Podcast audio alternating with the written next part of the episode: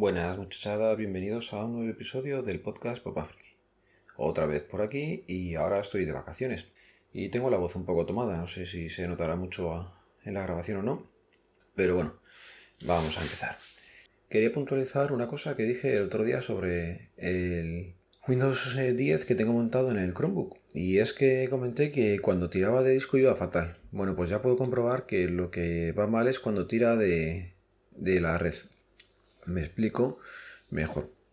Cuando tira, eh, cuando lo conectas a internet, es cuando el ordenador se vuelve bastante tonto. Y yo sigo pensando que es porque está la telemetría de Windows 10 por detrás, metiendo mano y lo deja tostado. Y el otro día tuve que usar un rato el, el portátil. Necesitaba usar Windows porque llevo la unidad cifrada de, de la copia de seguridad conmigo y quería enseñar unas fotos a un chaval y necesitaba Windows 10.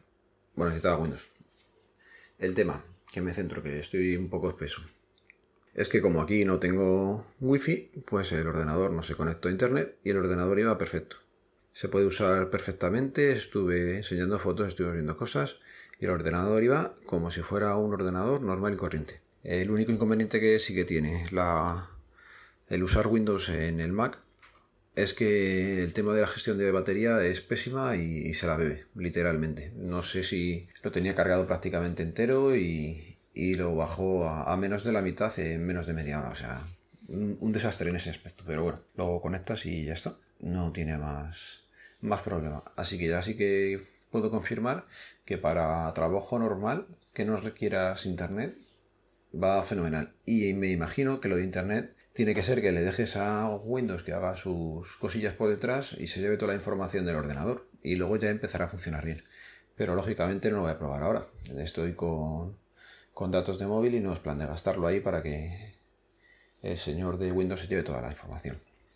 Otra cosilla. Eh, Sabéis que cuando he grabado con la gente de Sumando Podcast o en algún otro podcast que he ido, eh, tengo siempre muchos problemas con, con la red de wifi de casa o con... Yo creo que es directamente con el router y con Orange el estar metido detrás de la CGNAT penaliza mucho luego la, experiencia de usuario. Y en mi caso era sobre todo cuando querías grabar, ya fuera por Hangouts, por Skype o por donde fuera. Y acababa al final siempre grabando con mis datos del móvil.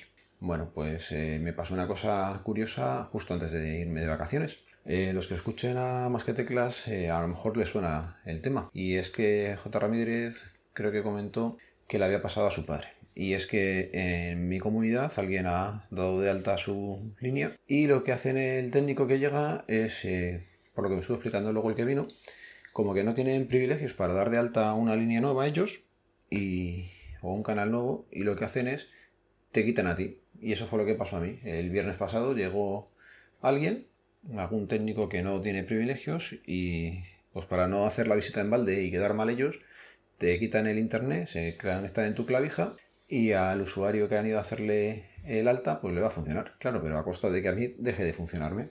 Y es lo que me pasó, que el viernes pasado me quedé sin, sin internet en casa. Yo tenía un router y luego aparte el ONT, y el ONT, el PON, el PON que se dice, estaba siempre parpadeando, no iba a conectar. Pues nada, el viernes eh, reinicié router y ONT y aquello sigue igual. Y por la mañana el sábado llamé a, a Orange. Me dijeron que era a lo mejor problema de la central y cual, y que mientras pues nos daban un bono de 5 gigas, que oye, está bien, pero por suerte lo que pasaba es que no íbamos a estar en casa, entonces pues siempre te viene bien esos 5 gigas. Quedaron en, en mirar las cosas porque pensaban eso, que era de central, y al rato me llamaron que tenían que, que pasarse un técnico, que si podía hacerlo el domingo. Pero como no estábamos en casa, pues quedamos la visita concertada para el lunes. Y el lunes eh, vino el técnico. En nada dijo que el problema era ese, que, habían cogido nuestra línea en el cajetín de abajo y se había puesto otro. Él sí puede dar de alta una línea nueva, dio de alta una línea nueva llamando a, su central o lo que fuera y nada, funcionando. Y aquí empecé a llorarle por, el mal servicio que tenía yo en la línea. Y conseguí que me cambiara el router. Yo no sé si a mejor o a peor, pero ahora ya por lo menos he quitado un aparato detrás de, del televisor. Ya tengo solamente el router, será un Livebox lo que sea, el más moderno. Es oscuro y completamente... Se este se queda plano, el otro que tenía era en vertical.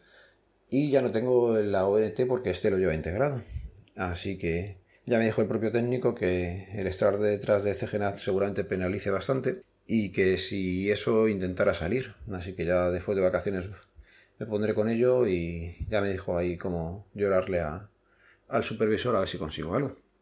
Y nada más, eran esa par de cosas solo lo que quería comentar. Y viendo que la gente que nominé para el reto, pues voy a nominar a dos personas más, a ver si conseguimos que alguien pronto empiece a hacer algo y, no se nos pase todo el mes. Vale, venga, vamos a nominar a Pablo Nidas de su banda podcast conmigo y Gunther y a Torcuato. Ya sabéis, es muy sencillo, lo que tenéis que hacer es, eh, para alguien que no os haya escuchado nunca, recomendarle un episodio vuestro.